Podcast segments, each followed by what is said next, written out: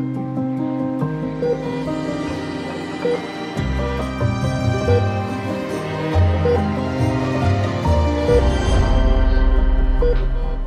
Bem-vindos à Rádio Observador, uh, bem-vindos a mais um Saúde no Limite. O meu nome é Maria Martinho e estou aqui na companhia do Dr. António Araújo, ele que é diretor do Serviço de Oncologia do Centro Hospitalar do Porto, professor do Instituto de Ciências Biomédicas Abel Salazar e também presidente do Conselho Regional do Norte da Ordem dos Médicos. Um, doutor, obrigado, antes de mais, por ter aceito o nosso convite.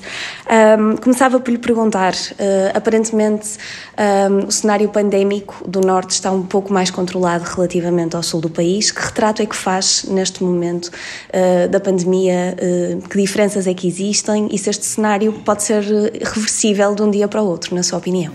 A pandemia, quando começou, se bem se recorda, em março, abril, começou no norte, começou aqui no Porto, basicamente, e depois estendeu-se a todo o norte e foi progredindo depois para o sul até atingir muito Lisboa.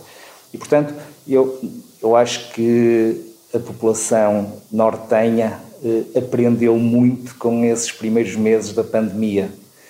E, eh, e se bem se recorda também, em, ali em agosto, setembro, outubro, depois de virem os imigrantes, na região de Penafiel houve um surto muito grande, colocou o Hospital de Penafiel, o Centro Hospitalar de Médio Ave, eh, muito tenso, com, com um número muito grande de doentes internados e, em, e internados em cuidados intensivos, de tal forma que vieram muitas notícias a lume na altura, na comunicação social, eh, sobre isso e o próprio hospital teve que transferir doentes para outras unidades de saúde porque tinha ultrapassado o limite da sua capacidade.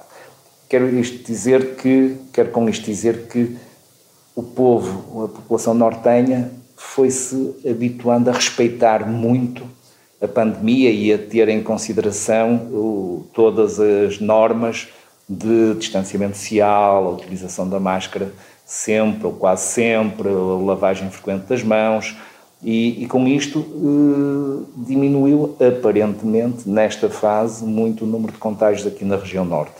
Não estamos livres, como dizia na pergunta que me fez, de que eventualmente isto pode, de repente, como é evidente, alterar o panorama de um dia para o outro. Nós estamos com números muito elevados de, de, de infecção eh, e, portanto, nada nos garante que o Norte também não possa, daqui a umas semanas, estar também com números muito elevados de infecção. Nesta fase, felizmente, temos podido respirar um pouco mais de alívio, ao contrário daquilo que se tem verificado, infelizmente, na região centro e na região da Grande Lisboa. E o Norte estará preparado para, hum, para mais casos do que, do que estes que se verificam em Lisboa? Nesta questão da pandemia, nós temos reparado que muito do sucesso ou insucesso que tem havido na, na estratégia de combate à pandemia tem sido, eh, tem sido o resultado muito mais de estratégias locais do que propriamente de grandes estratégias ou planeamentos de nível central. Infelizmente, o Ministério da Saúde, eh, em particular, e o Governo em geral, não têm tido propriamente uma estratégia muito definida de combate à pandemia e, sobretudo, estratégia de planeamento para prevenir ou então para fazer face a um grande número de doentes, quer em regime de internamento, quer em regime de, de, de cuidados intensivos. E, portanto, a nível do Norte, felizmente, temos tido eh, um número de presidentes dos conselhos de administração que são, felizmente, muito bons e que, portanto, vão planeando na sua região, no seu local, na sua área de influência, eh, vão planeando formas, estratégias para fazer face a um eventual agravamento dos números e isso tem-se verificado, não só verificou-se na primeira vaga, verificou-se depois ali em setembro, outubro, novembro, e, e estou convencido que nós estamos minimamente preparados para um aumento substancial dos números, sendo que é evidente que se houver um aumento muito grande desses números, todos os hospitais vão entrar eh, em tensão, em esforço, eles já estão, mas vão, vão estar muito perto daquilo que hoje em dia se chama muito e muito facilmente a ruptura, e, e, vamos ter graves dificuldades, como é evidente. Essa estratégia que fala relativamente ao Ministério da Saúde e ao Governo uh, no geral uh, é uma estratégia de resposta e não de planeamento e antecipação. É essa a crítica que, claro. que é feita? O, o, Ministério da Saúde tem vindo muito a reboque da, da crise. Isto é, tem sido muito mais reativo do que propriamente proativo. E dou-lhe um exemplo muito simples. Aqui no Porto, quando eh, em março e abril se começaram a verificar os novos casos e o número de casos começou a aumentar muito rapidamente, eh, pensámos em abrir um hospital de campanha, um hospital de retaguarda que desse resposta a, a doentes que eh, tivessem sintomas ligeiros ou que não tivessem sintomas, mas que necessitassem de ficar internados, por exemplo, não terem condições sociais para isolamento e de forma a aliviar a pressão nos hospitais. E isto poderia ter sido planeado para o país inteiro com tempo, de forma a que, eh, quando houvesse um acréscimo grande do número de doentes, de alguma forma tentar aliviar a pressão nos hospitais. Nada foi feito.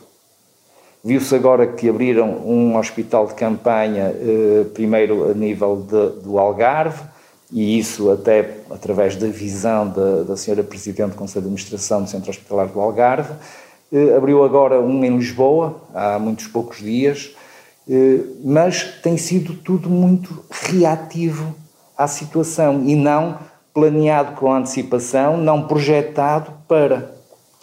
E, e, é evidente que mesmo aqui no Norte se verifica um pouco essa, essa falta de planeamento de nível central porque os hospitais vão planeando em termos de organização das enfermarias, do trabalho diário, de, de como funciona a urgência, como eh, se enviam os doentes para o internamento, etc.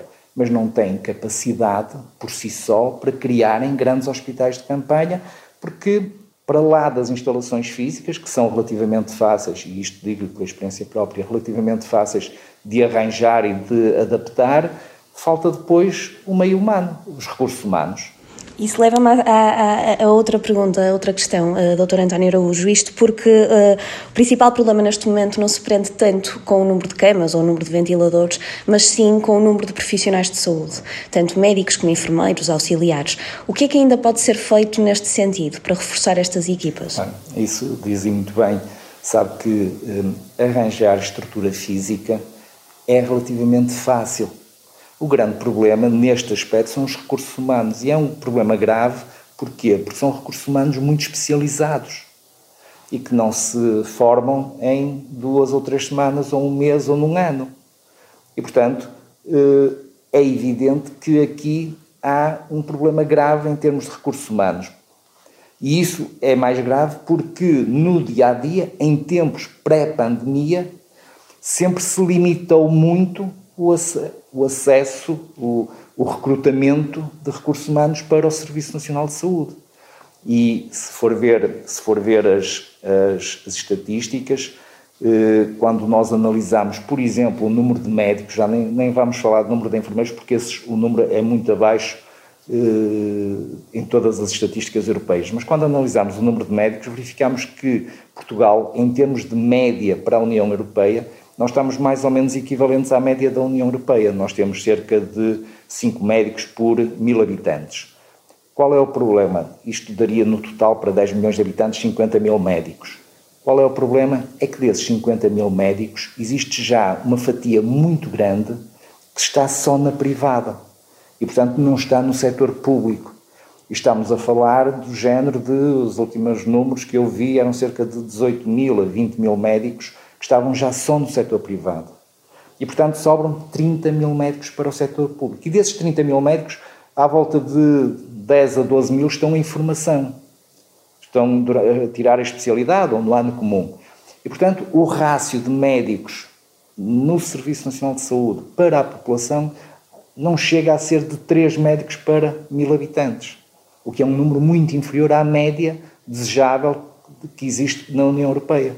Qual é a solução? Isto, é reforçar com profissionais de saúde isto, internacionais, já, vou, por exemplo? Eu já lhe vou responder à pergunta. E isto porquê? Porque ao longo destes últimos anos, o governo, a tutela, não tem sabido criar mecanismos que ajudem a fixar os médicos no Serviço Nacional de Saúde. O Serviço Nacional de Saúde deixou de ser atrativo, ou muito atrativo, para grande parte dos médicos, porque tem salários baixos, porque eh, o esforço e o trabalho que exercem no dia a dia não é reconhecido por ninguém, porque têm um sem número de obstáculos no seu dia a dia para vencer, para poderem praticar os melhores atos médicos, etc, etc, etc. E portanto, isto tudo leva a que neste momento nós tenhamos um déficit muito grande de recursos humanos, ainda mais na época de pandemia. O que é que se pode fazer para combater isto? É evidente que nós devemos envolver o setor social e privado a nível de Portugal. Nós não estamos numa altura em que nos devemos eh, reger pelas nossas convicções políticas. Nós precisamos de mais recursos humanos e eles existem, pode não ser o número necessário, mas existem a nível do, do setor eh, social e do setor, e principalmente do setor privado, e portanto devemos eh, ir buscá-los lá. De uma forma ou de outra, seja por acordo, seja por requisição civil, que já se falou ainda há muito pouco tempo, nós devemos envolver o setor social e o setor privado no apoio ao esforço que está a ser feito para a pandemia, seja para tratar doentes Covid positivos, hum, nomeadamente a nível dos, eh, dos cuidados intensivos, e também, como é evidente, com, com apoio às enfermarias, mas seja também para cuidar de doentes não Covid, que é uma franja da população que neste momento está com graves dificuldades de acesso aos cuidados de saúde. Primeiro começam por ter logo um, uma grande dificuldade de acesso aos cuidados de saúde primários. Infelizmente, os cuidados de saúde primários neste momento estão descentrados, têm a sua atividade descentrada. Os nossos colegas de Medicina Geral Familiar estão a trabalhar imenso, muitas horas, mas estão a trabalhar sobretudo para fazer trace Covid, para fazer o rastreamento de indivíduos infectados na sociedade. E isto faz com que não tenham horário para atender os utentes que lá chegam. E, portanto, neste momento, os doentes não Covid têm uma dificuldade muito grande de acesso aos cuidados de saúde primários. E depois de vencer essa dificuldade, têm depois uma dificuldade também grande em aceder aos cuidados de saúde hospitalares. Nós estamos a ter muitas consultas feitas por telefone, temos algum atraso na marcação das primeiras consultas, temos atraso na realização de alguns exames complementares de diagnóstico.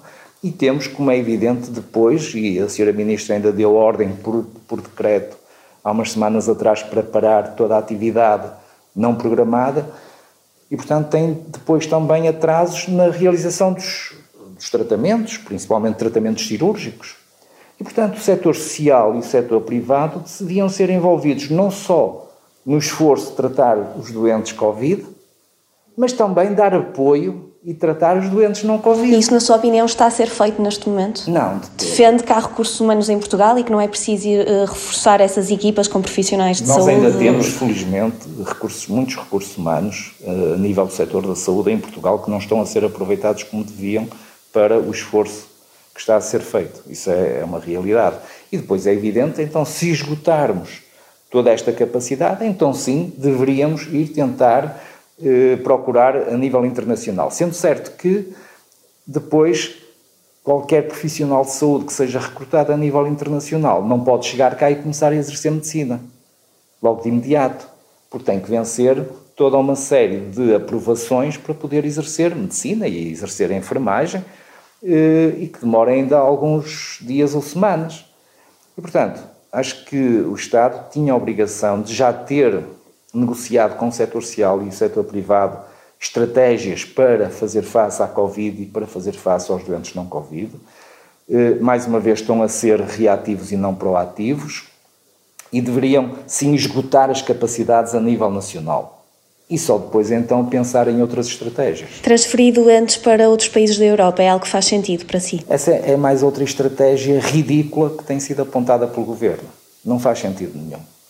E não faz sentido nenhum porque, repara, eh, Espanha está com um número muito elevado também de doentes infectados. Espanha está também com uma pressão muito grande a nível das unidades de saúde. E depois de, de Espanha, Itália também está com um nível muito elevado de infecções, eh, França está com um número muito elevado de infecções, para onde é que nós vamos transferir os doentes? Vamos recrutar aqui uh, aviões, charters de aviões, como dizia um futebolista há uns anos atrás, e enviar charters de, de doentes para o estrangeiro? A que custo? Como? E as famílias ficam cá em Portugal? Que tipo de informação vão ter? E se os doentes falecerem nos outros países, como é que depois serão transladados para Portugal? Quem é que assegura esses transportes? Quem é que cobre os custos?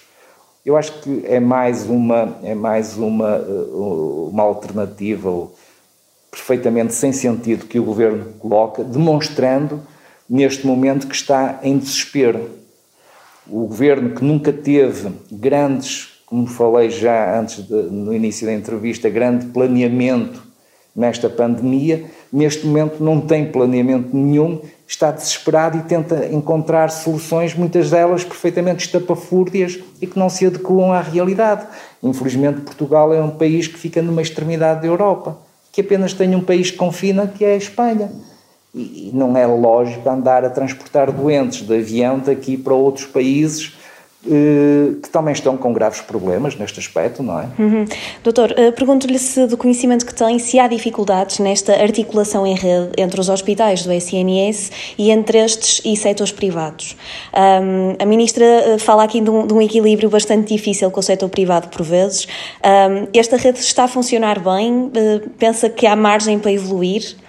Esta rede está a funcionar muito mal, é evidente está a funcionar muito mal porque também nunca foi acarinhada, nunca foi, eh, nunca evoluiu nessa, na relação entre o setor público e o setor privado. Eh, se analisar muitas das afirmações que foram feitas pela senhora Ministra há relativamente pouco tempo, no início da pandemia e pré-pandemia, a senhora Ministra sempre teve eh, uma convicção política muito forte contra o setor privado da saúde. E é evidente que isto cria um afastamento grande e uma desconfiança muito grande entre o setor público e o setor privado. E, portanto, muitos dos protocolos que poderiam existir neste momento, muito do planeamento que poderia existir e da interligação que poderia existir entre o setor público e o setor privado, não existe. Existem muitos contratos, a Sra. Ministra tem falado que, ao contrário do que eu estou a dizer aqui, a Sra. Ministra vai dizer, se lhe perguntar hoje, que tem múltiplos contratos, múltiplas relações com o setor privado. Na prática, isso reflete-se em quê? Reflete-se em contratos pontuais. Eu contratualizo a ocupação de uma dúzia de camas, é um contrato com o setor privado. Contratualizo eh, a realização de meia dúzia de taxas ou meia dúzia de exames subsidiários, é outro contrato que tem com o setor privado. E isso, no fim, no fim do dia, não é nada. Não reflete nada. Um, doutora Antónia Araújo, a Ordem dos Médicos, da qual, enfim, também faz parte, atribui este aumento de casos uh, nesta chamada terceira vaga a uma liberdade, uma espécie de liberdade concebida pelo, pelo Governo. Será mesmo esta a principal razão? Não há uma resistência também das pessoas em cumprir determinadas regras, a chamada fadiga pandémica? O que é que pode explicar este, este aumento? Eu, eu estou convencido que existem as duas coisas, sabe? Por um lado, o governo tem dado sinais muito contraditórios. Ao longo da, da gestão desta pandemia, o governo foi dando sempre sinais muito contraditórios e mesmo contradizendo-se de quase de um dia para o outro. É evidente que, ao, ao, dar sinais contraditórios, cria logo, a partir da dúvida nas pessoas e um pouco a descrença das, nas pessoas. E depois é evidente que a própria fadiga que a pandemia impõe às pessoas, é evidente que que vai levar a que as pessoas adiram muito menos às normas que têm sido eh, recomendadas pela Direção-Geral de Saúde. É, isso é lógico. Um, a situação nos hospitais uh, é crítica, como todos sabemos. Daquilo que tenho ouvido, quais são as principais dificuldades e preocupações dos médicos? Os médicos ainda têm alguma motivação para salvar vidas nesta altura do campeonato? Os médicos só têm uma motivação, que é salvar vidas. Nós, quando tiramos o curso, quando terminamos o curso, e fazemos o juramento de Hipócrates, eh, só temos um objetivo na vida, é salvar vidas. Mas é cada tentar, vez mais difícil fazê-lo. Tentar encontrar a melhor forma de o fazer. Agora, é evidente que temos tido muitos obstáculos e neste momento enfrentamos obstáculos muito grandes. Nós, uh, repare, eu estava-me a perguntar quais são os pensamentos preponderantes no dia a dia, por exemplo, num hospital. E neste momento há dois pensamentos preponderantes no dia a dia do hospital. O primeiro é ter camas para internar doentes, como é evidente. Quer quem está no serviço de urgência, que muitas vezes tem doentes não Covid que necessitam de internamento, quer os que estão na linha da frente de, que contactam com doentes Covid e que também necessitam de internamento para eles. E depois, no internamento, é termos camas de cuidados intensivos disponíveis quer para os doentes não Covid que necessitam de ir ao bloco operatório e que por vezes podem complicar e necessitar durante algum tempo de apoio de uma unidade de cuidados intensivos, quer para os doentes Covid positivos que muitas vezes, estando internados, têm agravamentos súbitos do seu estado clínico e que necessitam de, cuidados intensivos. E este, neste momento, tem sido o principal problema em termos de gestão de doentes Depois é evidente que quem lida, eu sou oncologista e lido todo, todos os dias com doentes oncológicos, com doentes com cancro, é evidente que o nosso dia a dia tem muito mais a ver, não só, primeiro, eh, termos vagas eh, de internamento, quando é necessário internar doentes que estão com agravamento da sua sintomatologia ou que necessitam de algum apoio em regime de internamento, mas depois no dia a dia a nossa principal, a nossa principal preocupação prende-se com a realização de exames de diagnóstico e estadiamento dos nossos doentes porque hoje em dia é muito mais complicado fazer os exames, os exames acabam por demorar muito mais tempo, portanto, acabam por fazer menos exames por dia, porque é preciso desinfetar as salas, arejar as salas, os doentes têm que fazer todos uh, o teste Covid antes de se dirigirem para exames uh, que são mais invasivos, e, portanto, tudo isto complica o nosso dia a dia e acaba por nos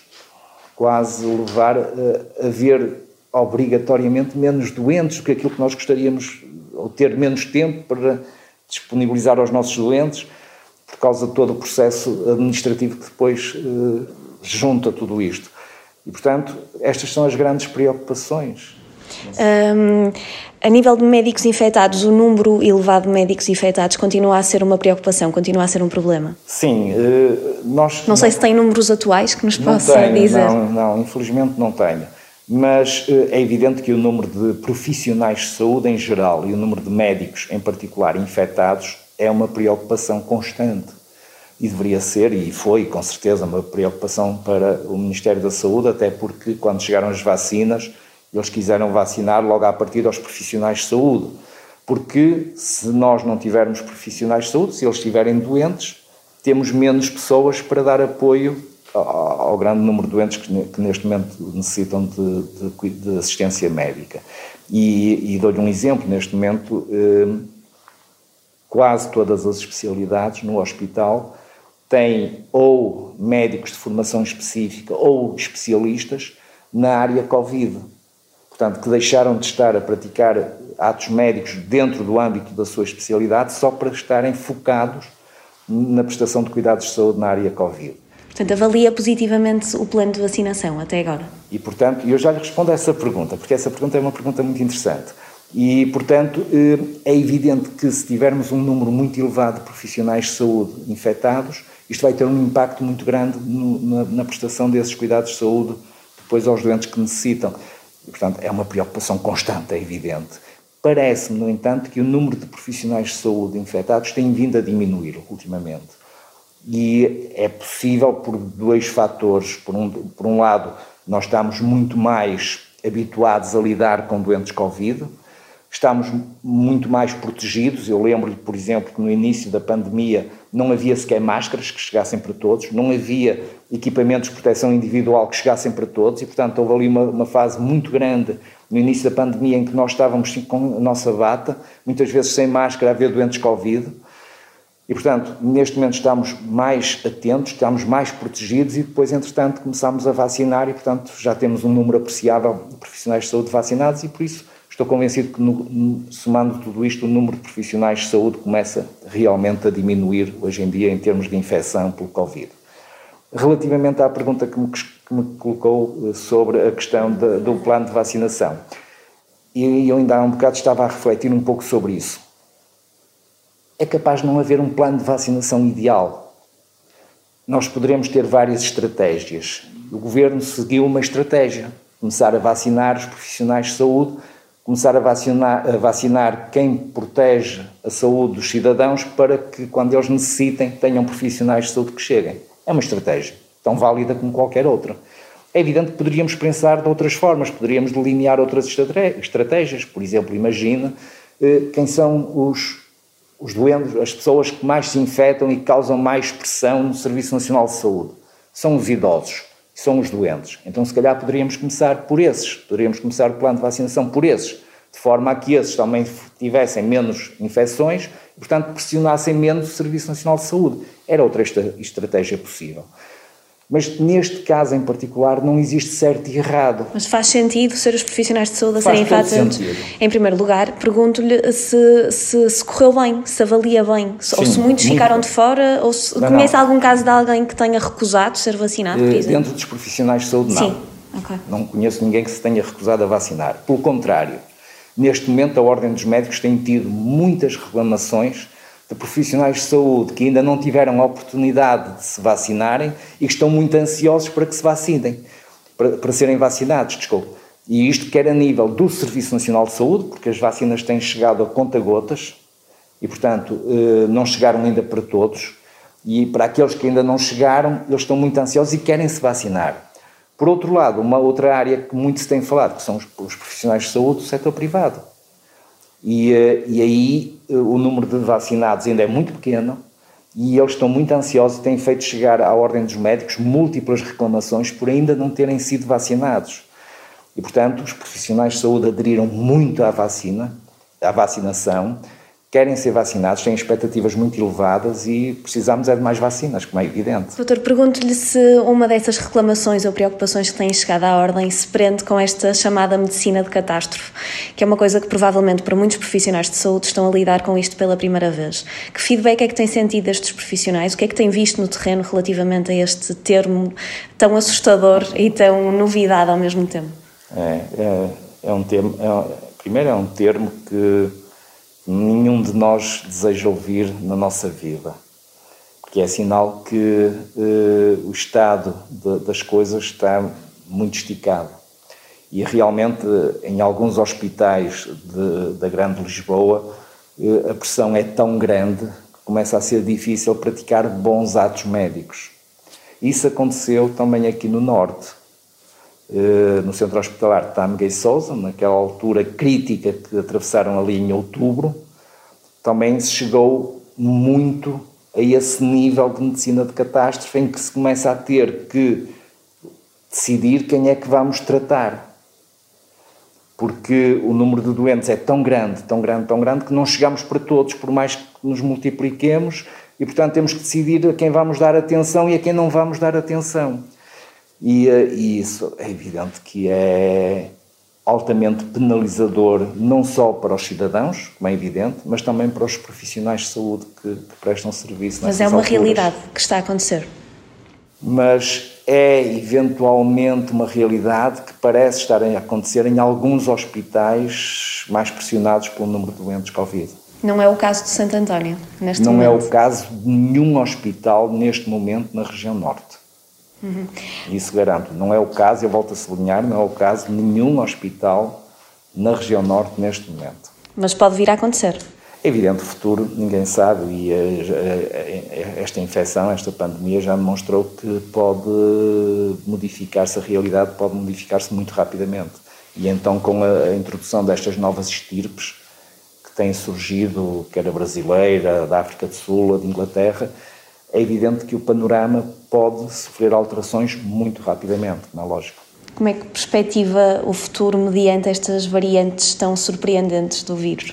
Elas não são surpreendentes. Este vírus tem uma taxa de mutação alta, tal como o vírus da gripe e outros vírus deste tipo de, de famílias. E, portanto, eh, não é propriamente surpreendente.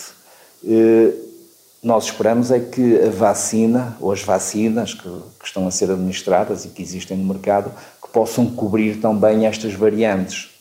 E que, se não nos tornarem imunes por completo a estas variantes, pelo menos que atenuem os seus efeitos. E, portanto, que nós venhamos no futuro a conviver com o vírus como convivemos com o vírus da gripe, ou o vírus, o H1N1, por exemplo, o vírus da gripe A, que existem hoje em dia na comunidade, que vão causando alguns surtos, mas que nós vamos controlando e vamos, na maior parte dos casos, tendo doentes relativamente pouco graves. Uhum. Como diretor do Serviço de Oncologia uh, do Centro Hospitalar do Porto, uh, hoje sabe-se que os pedidos de ajuda, por exemplo, à Liga Portuguesa contra o Cancro, uh, cresceram 30% devido à pandemia. queria que me explicasse em que medida é que esta área tão sensível da medicina está a ser afetada neste momento. Pois, eu, eu por acaso eu, eu estive a ver os números dos doentes, eu, eu trato sobretudo de cancro de pulmão nos últimos anos, nos últimos 20 anos praticamente. E um, eu estava convencido que hum, o número de doentes teria diminuído em 2020 comparativamente com 2019. E eh, estive a levantar todos os doentes que nós vimos em 2018, 2019 e 2020 na área do cancro de pulmão especificamente. E curiosamente, o número de doentes que nós vimos em 2020 foi em tudo sobreponível ao que nós vimos em 2019. O que até faz algum sentido, porque o cancro não espera e o cancro não, entre aspas, não mente. E, portanto, acaba sempre por dar sintomas. Se tiver um cancro do pulmão, ele, em janeiro, vai dar sintomas em fevereiro, em março ou abril. Mas vai dar sintomas. E, portanto, o número de doentes que veio, que nós registramos no nosso serviço, é em todo sobreponível de 2020 para 2019 quando comparativamente com 2019. O que se passa é que vem em estadios mais avançados. Os doentes vêm com graus de desenvolvimento da doença muito maiores e vêm em pior estado geral. E, portanto, tivemos uma taxa de mortalidade muito maior, ou relativamente maior, quando comparativamente com os doentes de 2019. Mas chegam ao hospital tardiamente por medo ou porque não há capacidade para os atender eh, não. antecipadamente? Vem, vem por dois motivos também. Um deles porque tem muita dificuldade em aceder aos cuidados de saúde primários e, portanto, tem muita dificuldade em explicar aos, aos médicos de medicina geral familiar e depois pedir exames, o raio-x, o TAC, e depois por medo. Nós, no caso do cancro de pulmão, por exemplo, os doentes entram-nos de duas formas uma delas vinda do seu médico de família, quando os sintomas são ligeiros a moderados e, que agravam gradualmente, portanto dá tempo ao doente ir ao médico de família, fazer exames, depois o médico de família enviar para o hospital, ou então quando tem sintomas que se desenvolveram muito rapidamente, o doente vem à urgência do hospital e a urgência reencaminha para a consulta. Neste momento, como eles têm muita dificuldade de ir ao seu médico de família, acabam por eh, aguardar, demoram mais tempo a vir ao médico e vem normalmente à urgência e a urgência reencaminha para nós e, portanto, vem em estadios mais avançados. Mas isso a nível do cancro de pulmão. No caso de cancro da mama, por exemplo, os rastreios estiveram parados cerca de seis meses durante o ano 2020. Mas isso não quer dizer que os cancros parem. Portanto, as mulheres, em vez de serem apanhadas mais precocemente, vão ser apanhadas mais tardiamente. Mas o número de casos vai ser o mesmo ou mais ou menos o mesmo que era em 2019, só que vão chegar em mais avançados. A taxa de mortalidade, no, no caso do cancro de pulmão, eh, é de, qual é a percentagem? Subiu em que percentagem? Ah, eu, não, eu não lhe vou dizer ainda os números porque isso vai ser publicado num artigo uh, científico. Estamos a preparar isso. Mas, Mas, é um número significativo? É um número relativamente significativo. É. Mais, nós, nós contabilizamos também os doentes que entraram e a quem nós nem sequer fizemos tratamento nenhum, porque temos isso contabilizado em 2018, 2019 e vamos contabilizar também em 2020. Eh, e, portanto, esse número também é grande, quer dizer, aqueles doentes que já chegaram tão tarde que nem sequer tivemos oportunidade de fazer algum tipo de tratamento. E há pessoas que estão a fazer tratamento em casa, no domicílio, porque não o podem fazer no hospital. Isso acontece? Eh, os tratamentos hoje em dia, os tratamentos oncológicos, eh, na maior parte dos casos fazem-se em regime de ambulatório, não precisam ficar internados. E, portanto, os doentes vêm ao hospital de dia fazer tratamentos nas veias, fazer tratamentos endovenosos, ou então em comprimidos e fazem em casa. E, portanto, eh, de uma forma ou de outra, na maior parte dos casos estão em regime ambulatório. E esse medo de ir ao hospital a tempo e horas, como, como, é, que se, como é que pode ser combatido, doutor? e, e repare, reflete-se mesmo nos doentes oncológicos que têm doença. Nós temos muitos doentes em seguimento, não tanto em tratamento, porque em tratamento os doentes é evidente que vêm na mesma hospital porque sabem que a vida deles está em jogo. Mas quando estão em fase de seguimento, por exemplo, os doentes manifestam muitas vezes, e temos uma taxa grande de, de consultas por telefone, entre aspas, porque porque eu não acredito que haja consultas por telefone, que existem são contactos por telefone, mas os doentes têm muito medo de vir à consulta e, portanto, muitas vezes vêm já eh, por acordo com o médico fazer o exame de seguimento, mas não vêm à consulta e depois o médico vê o exame de seguimento e fala, fala por telefone com eles. E, e, portanto, há um número muito grande de pessoas que têm muito medo de vir ao hospital. Mas deixe-me também aproveitar para lhe garantir isto: não é no hospital que se vão infectar, na maior parte dos casos, e numa grande maioria dos casos. As pessoas têm que ter noção que quando vêm às consultas ao seu médico no hospital, estão tomadas todas as medidas para proteger os utentes ou os doentes que vêm ao hospital.